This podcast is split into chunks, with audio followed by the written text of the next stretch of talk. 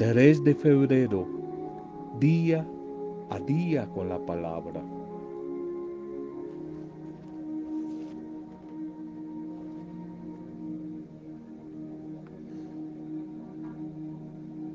Condiciones, algunas condiciones para tener un mejor carácter.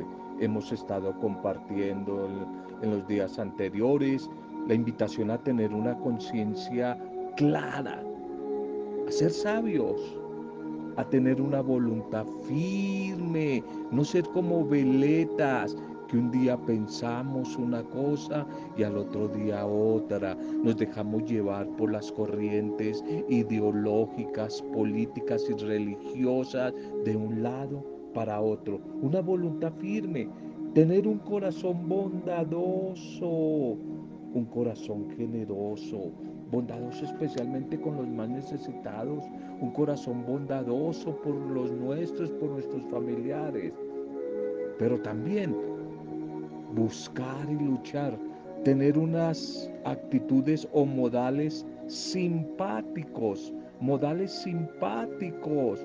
El libro de la sabiduría dice, los modales de la gente buena son agradables, pero los modales de los soberbios, de los orgullosos, son bruscos y antipáticos.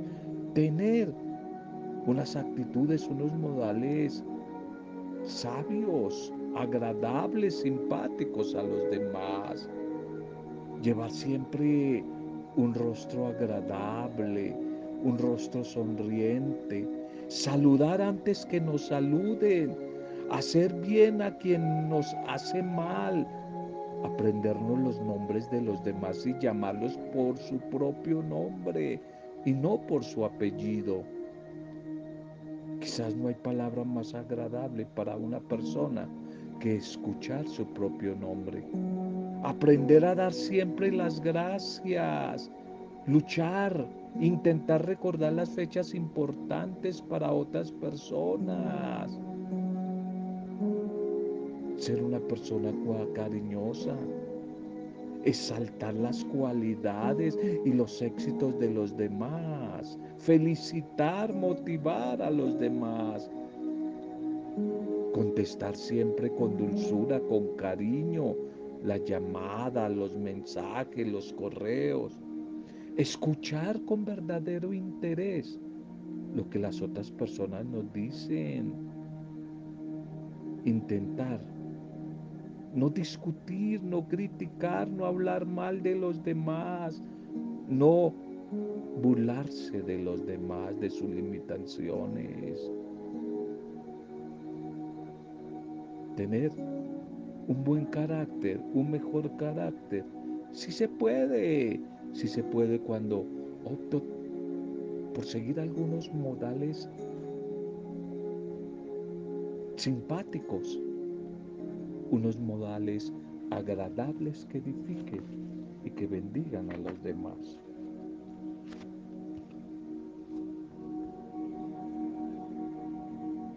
Hola, un saludo para tu vida. Una bendición a ti, a tu familia, nuestra oración por todos ustedes, nuestra acogida, nuestra bienvenida para ustedes, a las familias, a las comunidades, a los grupos que le llega este audio. Saludos para ustedes, nuestra intercesión, nuestra palabra de apoyo, de ánimo, de esperanza, especialmente a todos los que están viviendo momentos duros, momentos difíciles, tiempos no fáciles. Ánimo, ánimo, que el Espíritu del Señor hoy les anime a través de la palabra que vamos a compartir. No pierdan la esperanza que tiempos mejores van a llegar, tiempos mejores van a sorprender tu vida. Ánimo, saludo, nuestra oración, nuestra bendición a todos los que hoy están de cumpleaños celebrando una fecha especial, un aniversario, un feliz día, una bendición para cada uno de ustedes. Primer mensaje para hoy, administrando mejor el tiempo, administrando mejor el tiempo. Carta de Pablo a los Efesios, capítulo 5, 14 al 17. Efesios 5, 14, 17. Despierta tú que duermes, vamos, levántate de entre los muertos y te alumbrará Cristo. Miren con diligencia cómo están andando. No anden como necios, sino como sabios Aprovechen bien el tiempo porque los días son difíciles, los días son malos. Por tanto, no sean insensatos, sino más bien entendidos de cuál es la voluntad del Señor. Los días, los días son difíciles, los días son malos. Por eso, aprovechenlos bien, administren bien, administren bien el tiempo, administre bien los días que no son fáciles, despierten, despierten, no sean insensatos sino sabios. El mensaje que San Pablo quiere dar a la comunidad de los Efesios, aprovechar mejor el tiempo, ya que los días no son fáciles.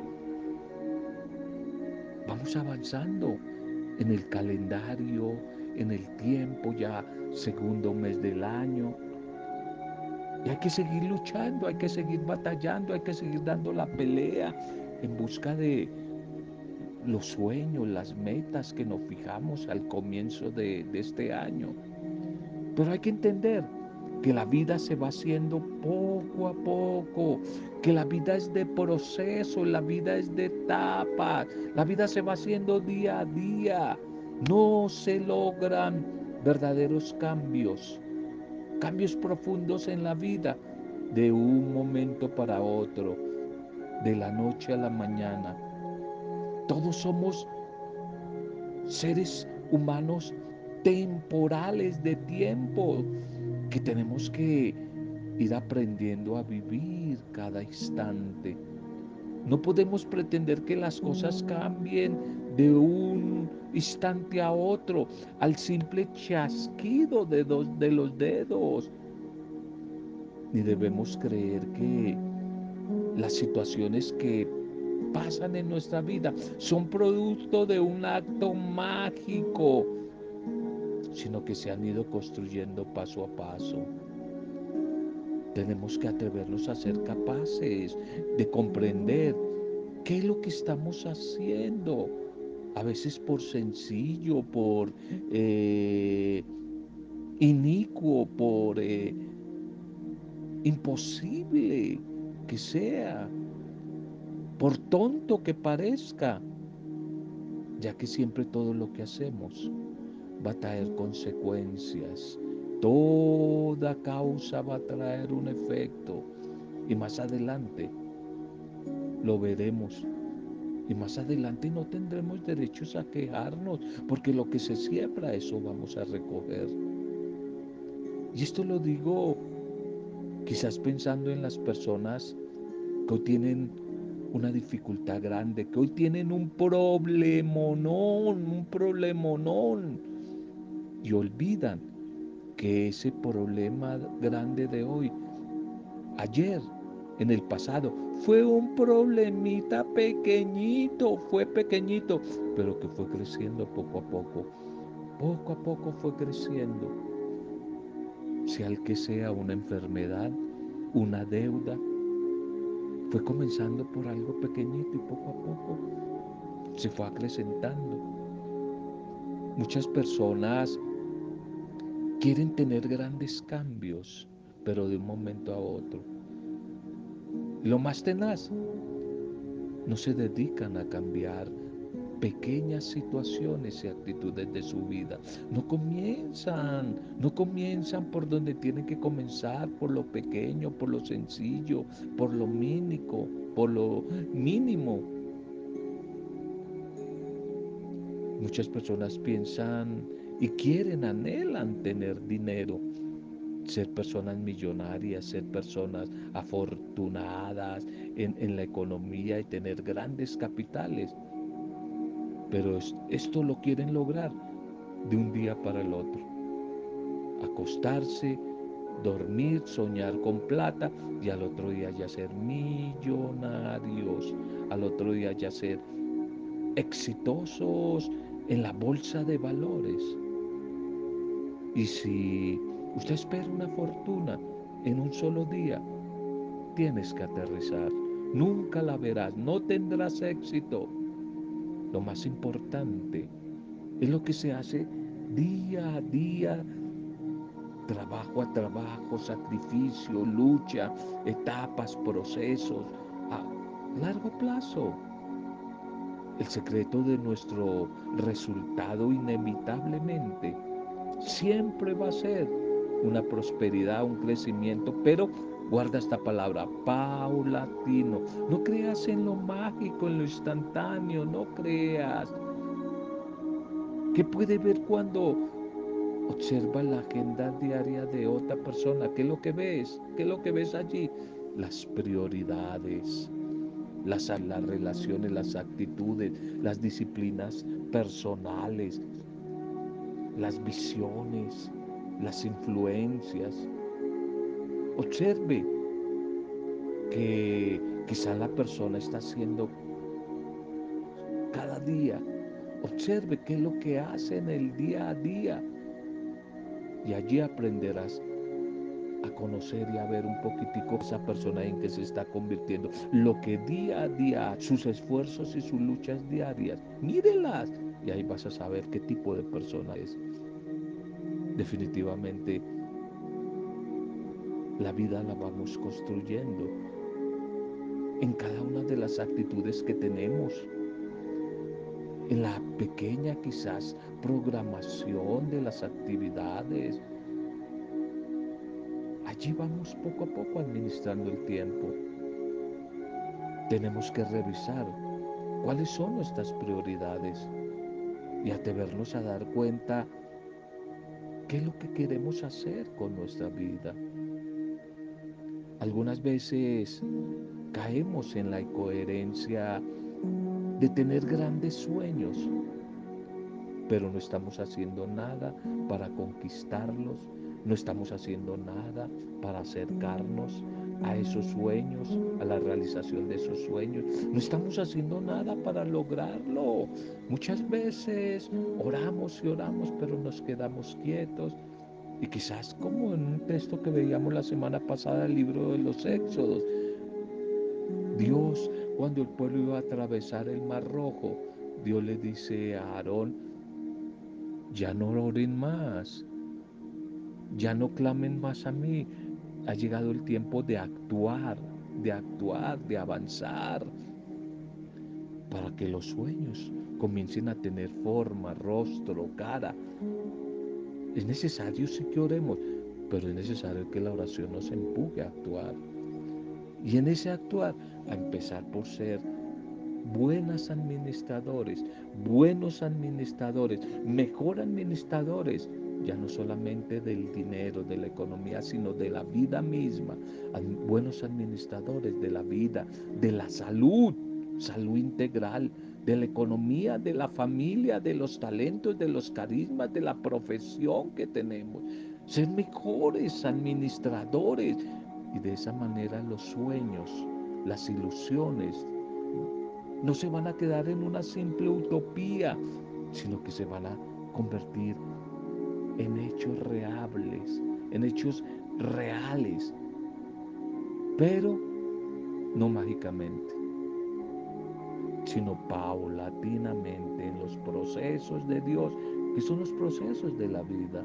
No sigamos haciendo las cosas por hacerlas. No malgastemos más el tiempo ni dejemos que otro lo haga. De a poco a poco todo va sumando. Y las cosas que hoy estás haciendo van a sumar para tu bendición. Por eso te invito a que revises tus actividades y date cuenta si estás ayudándote, administrando, administrando mejor la vida para que esos sueños comiencen a darse. Y algo importante en la buena administración de la vida, primero se administra la vida integral, vida, familia, salud integral, economía, afectos, todo eso ser buen administrador. Una clave, el motor, el motor de la buena administración, de administrar mejor el tiempo, como decía Pablo a los Efesios, en días difíciles, en tiempos difíciles, administrar mejor el tiempo, en la espiritualidad. Es atrevernos a activar día a día la espiritualidad. Y para ello, la herramienta clave es la oración. La oración es la escuela de buenos y buenas administradores, mujeres y hombres. La oración, esa comunión con el Señor. Allí a través de la oración se activa mi dimensión espiritual y a través de la oración mi dimensión espiritual empieza a recibir la sabiduría, la sabiduría de Dios que la necesitamos para tomar mejores decisiones, para ser buenos administradores. Sin la sabiduría de Dios no vamos a ser buenos administradores. Esto se da a través de la, de la oración. Ser buen administrador es optar por la vida de oración, por la vida de comunión con Dios, por la vida de nutrición a través de la palabra de Dios, nutrirme diariamente con la palabra de Dios para ser buen administrador de la vida, de el compartir con otros, la vida comunitaria, de prestar un servicio, de la acción, de la misión, etcétera, etcétera. Y ya tú te lo sabes de memoria. Ser buenos administradores desde la escuela del maestro. Y la escuela del maestro se inicia en la comunión con Él, con la oración. Que ojalá a lo largo de, este día y de este nuevo tiempo dediques, si quieres ser mejor mujer y hombre, administrando el tiempo. Los días son difíciles, no hay que vivir como necios, sino como sabios, dice Pablo a, a la comunidad de los Efesios la que a lo largo de cada día separes unos minutos para tener un encuentro con el Señor. Momentos de oración para recargar nuevas fuerzas en tu corazón, en toda tu vida. Bien, vamos a la liturgia. A la liturgia para, para este día. La liturgia que nos propone la iglesia en esta cuarta semana, esta cuarta semana de, del tiempo ordinario, lo grande contenido en lo pequeño, titulemos el mensaje. Lo grande contenido en lo pequeño, lo grande contenido en lo pequeño. De lo pequeño van a surgir las cosas grandes. Primera lectura para hoy, entramos a un ciclo nuevo. Ya pasamos de la carta del libro de Samuel al libro de los reyes, que es continuación. Libro de, primer libro de los reyes, capítulo 2, 1 al 4 y 10 al 12. Yo emprendo el camino de todos. Ten valor, Salomón. Ten valor. Yo, dice David, emprendo el camino de todos los hombres. Ten valor y sé un hombre valiente. Se acercaban ya los días finales de David.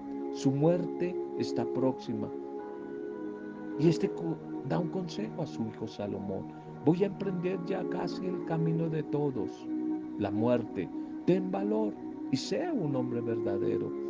Guarda lo que el Señor tu Dios manda guardar, siguiendo sus caminos, observando siempre sus preceptos, sus órdenes, sus instrucciones, sus sentencias, como está escrito en la ley de Moisés, para que tengas éxito en todo lo que hagas y a donde quiera que vayas. El Señor siempre cumplirá la promesa que hizo diciendo, si tus hijos vigilan sus pasos, caminando fielmente ante mí, con todo su corazón y toda su alma, no te faltará uno de los tuyos sobre el trono de Israel. Y David después se durmió con sus padres y los sepultaron en la ciudad de David. Cuarenta años reinó David sobre Israel, siete en Hebrón y 33 en Jerusalén. Y su hijo Salomón se sentó en el trono de su padre David y el reino quedó establecido sólidamente en su mano. Amén. Amén. ¿Cuántas muertes sucedieron para que Salomón se sentara en el trono de David su padre y para que su realeza quedara firmemente afianzada? Para los autores del libro de Samuel, es claro que David era un ser humano. Por ello es presentado de una manera a veces hasta, hasta ruda, a veces descarnada.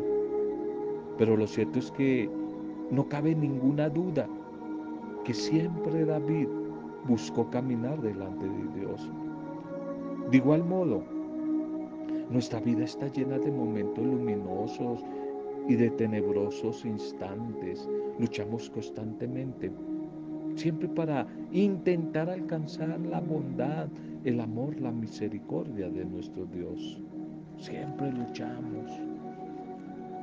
Hoy comenzamos el libro de los reyes, que va a continuar la historia del pueblo de Israel a partir de la muerte del rey David, que da hoy en esta primera lectura unas últimas recomendaciones a su hijo Salomón, quien le va a suceder en el trono y va a llevar el reino a su máximo esplendor.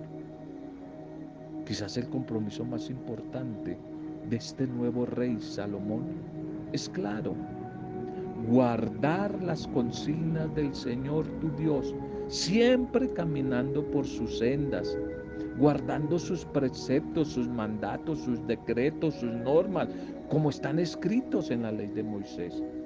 Es todo un programa de vida, un programa de actuación para un rey que debe ser eficaz, tanto políticamente como en, en lo religioso, pero a la vez siempre humilde, un humilde servidor de Dios. Ya hay una promesa. Si es humilde, si procede así, Dios el Señor entonces le dará éxito a todos sus proyectos y le mantendrá la promesa de permanencia de su familia, de su dinastía, de la casa de David sobre el trono de Israel, de la cual más adelante va a salir el Mesías, el Mesías, el Salvador del mundo. Nadie al margen de Dios, distante de Dios, puede llegar a ser plenamente hombre, mujer, plenamente libre y feliz. Por eso quien quiera caminar en la presencia de Dios, primero debe escuchar su palabra y luchar por ponerla en práctica. Es decir, siempre creer en aquel que el Padre Dios ha enviado y tomar nuestra cruz de cada día e ir generosamente y amorosamente tras las huellas. Ojalá los gobernantes aprendieran del consejo de David a su hijo Salomón a guiar a los pueblos por una vida de amor, de amor a Dios, de amor a la humanidad, de amor al prójimo, sin buscar egoístamente sus propios beneficios. Valores que en un tiempo de tanta corrupción, un tiempo de tanta superficialidad, van a dar fortaleza, consistencia a la sociedad y van a traer, van a traer la bendición del Señor. Pero no dejan de aparecer las intrigas, las disputas que siempre nacen en torno de la sucesión. Por eso las últimas palabras del Padre hoy a su Hijo insisten en el esfuerzo por llevar una vida honesta delante del pueblo, pero especialmente delante de los ojos del Señor, como única forma de ser un hombre de valor, como garantía de las promesas que Dios va a cumplir. Es que Incluso los paganos también tienen reyes y todos sujetos a la tentación de un poder sostenido y avalado por la misma religión. En esta escena no hay santos ni reyes, solamente seres humanos muy débiles, pecadores, que saben que quien tiene manos inocentes y puro corazón, ese sí recibirá las bendiciones del Señor y Él le hará, Él le hará justicia, como dice el orante del Salmo 24.4. ¿Quién puede estar en la presencia del Señor? El de manos limpias y corazón sincero. El Evangelio para hoy, Marcos 6, 7, 13. Y Jesús los envió.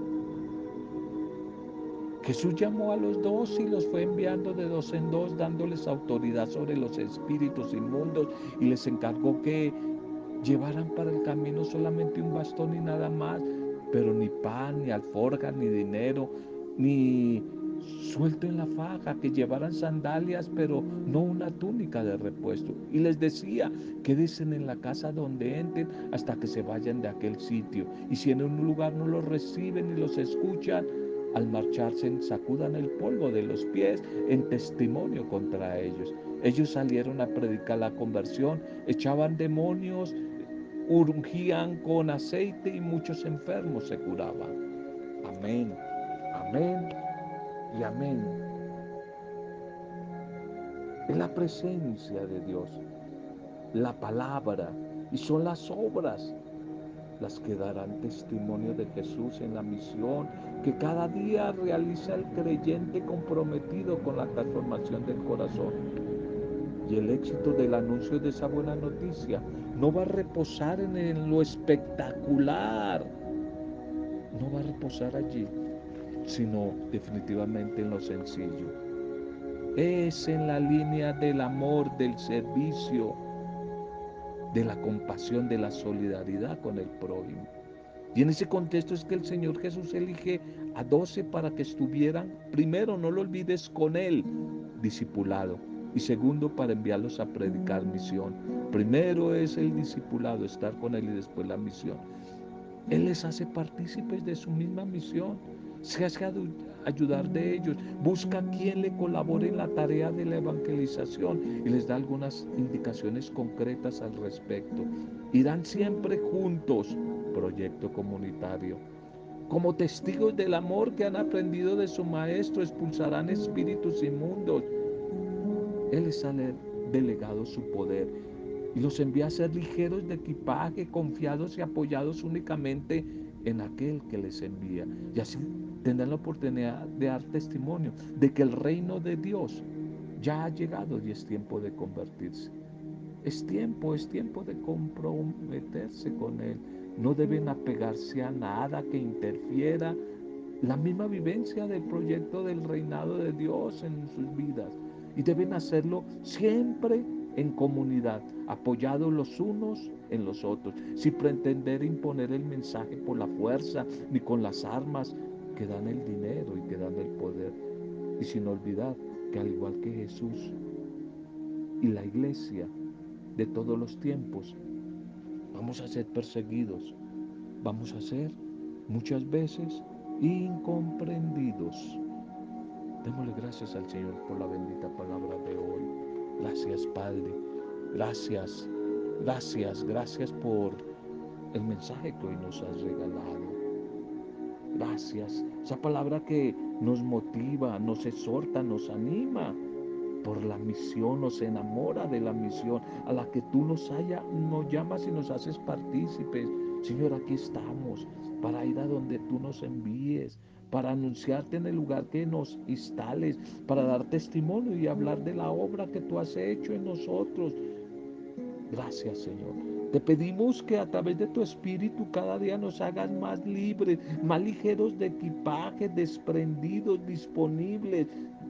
Llénanos de tu espíritu de amor, de tu espíritu santo, para ser testimonio para otros y que nuestra vida hable, nuestra vida hable plenamente de ti, Señor. Que nuestra vida hable de ti. Guíanos y acompáñanos, Señor, en ese llamado misionero y que tengamos siempre presente que no solo con la palabra se lleva la misión, se evangeliza, sino especialmente con los signos y gestos concretos, siempre a favor de las personas, signos de bondad, de misericordia de solidaridad. Que a través de la palabra que hoy hemos compartido sean bendecidas cada familia, cada mujer, cada hombre, todos los que escuchan este audio lo reciben en medio de las dificultades que puedan estar atravesando, los grupos, las comunidades, las pastorales, los barrios, nuestro país, nuestra ciudad, nuestros pueblos y allí en la distancia, en otros países a tantos hermanos que reciben este audio. Que a través de esta palabra hoy reciban y reciban la visita de la buena noticia en medio de la dificultad y de la bendición de nuestro Padre Dios. Lo hacemos en el nombre del Padre Dios Creador, en el nombre de Jesucristo el Señor nuestro Redentor y en el poder intercesor del Espíritu Santo, siempre con esperanza, con alegría, gratitud, alabanza y adoración a ese Dios trino de amor, en compañía de la discípula perfecta, María de Nazaret. Amén. Roberto Samudio de día a día con la palabra.